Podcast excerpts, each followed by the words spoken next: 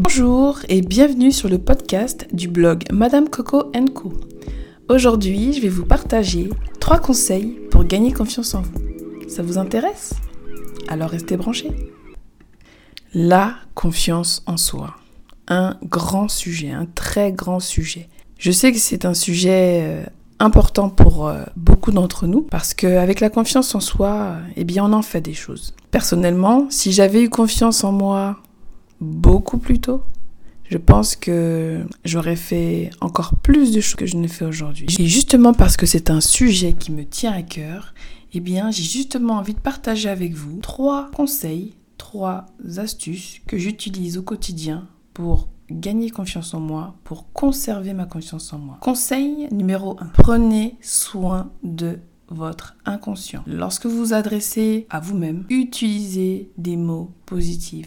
Pesez vos mots. On a souvent bien trop l'habitude d'utiliser des mots négatifs pour parler de soi. Alors c'est sûr, c'est bien plus simple de parler de soi en négatif. Parce que justement, on n'est pas forcément dans une société où la mise en avant est valorisée. Et pourtant, c'est indispensable. Utilisez des mots positifs au quotidien en parlant de vous tous les jours sera une astuce, ma première astuce en tout cas, pour vous aider à gagner confiance en vous. Un exercice que vous allez appliquer durant trois semaines. Parce qu'il faut trois semaines pour qu'une action devienne une habitude. Vous vous positionnez devant le miroir, vous vous regardez. Je sais, le miroir, c'est pas forcément notre allié, mais c'est important d'apprendre à s'aimer et de se voir.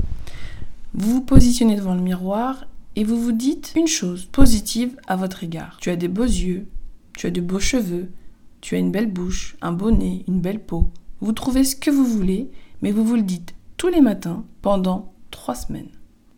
C'est ma première astuce. Deuxième astuce pour gagner confiance en soi, c'est c'est d'exercer tout simplement la gratitude. En quoi êtes-vous reconnaissante aujourd'hui? Qu'est-ce qui veut qu'est-ce que vous aimez dans votre vie? Qu'est-ce qui vous plaît? On a tellement l'habitude de courir après plein de choses. Un diplôme, un permis, un mari, des enfants. Mais aujourd'hui, à l'heure actuelle, quand vous sortez un peu de, de, ces normes que la société nous inflige, qu'est-ce que vous aimez de votre vie? Et ça, je pense que c'est vraiment important de d'arriver à prendre conscience de ce qu'on a déjà avant de courir attraper autre chose. Moi, je suis reconnaissante d'avoir une famille unie, d'avoir euh, des sœurs et un frère sur qui je peux compter, d'avoir une mère qui nous a appris, euh, qui nous a transmis énormément de valeurs, d'avoir deux enfants magnifiques et en bonne santé. Voilà pourquoi je suis reconnaissante. Et la liste, et la liste est longue. Parfois, euh, lorsque j'ai passé une journée un peu, enfin pas forcément au top, eh bien, je prends le temps le soir de poser mes gratitudes et souvent, je m'endors, tellement la liste est longue, tellement je suis ravie de la vie que j'ai. Alors effectivement, il y a des choses que j'aimerais euh, avoir comme tout le monde. Mais voilà, quand je me pose et que je prends du recul et que je, je fais la liste de ce que j'aime et de ce pourquoi je suis reconnaissante, eh bien je m'endors tellement la liste est longue. C'est assez drôle. En tout cas, je vous conseille vraiment d'exercer la gratitude quotidiennement pour justement apprécier et vous verrez, ça vous donnera une, pêche. Et vous arriverez à prendre du recul et vous dire, ok, j'ai pas ça, mais j'ai déjà ça. Et c'est super. Et on arrive au troisième conseil, qui est vraiment la suite logique de la gratitude. C'est justement sortir de sa zone de confort. Ok, j'ai pas ce que je veux. Ok, j'ai déjà ça. Et je suis contente.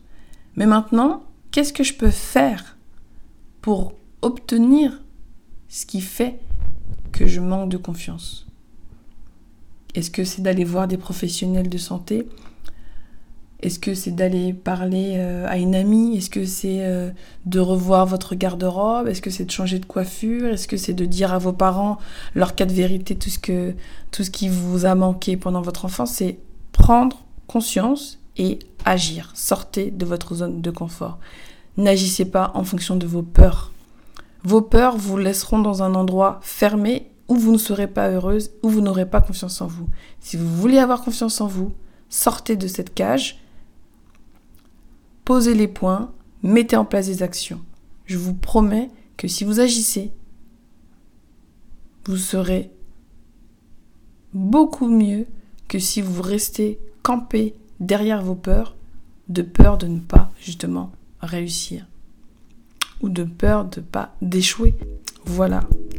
J'espère que ces conseils vous aideront grandement à gagner confiance en vous parce que la confiance en soi, c'est indispensable pour avancer dans la vie. En tout cas, moi, c'est ce que je pense. J'espère que ce, podcast, ce premier podcast, euh, vous aura plu. Si c'est le cas, n'hésitez pas à le partager à d'autres euh, personnes pour qu'elles puissent gagner confiance en elles également. Je vous dis merci et à très vite pour d'autres conseils. Bye bye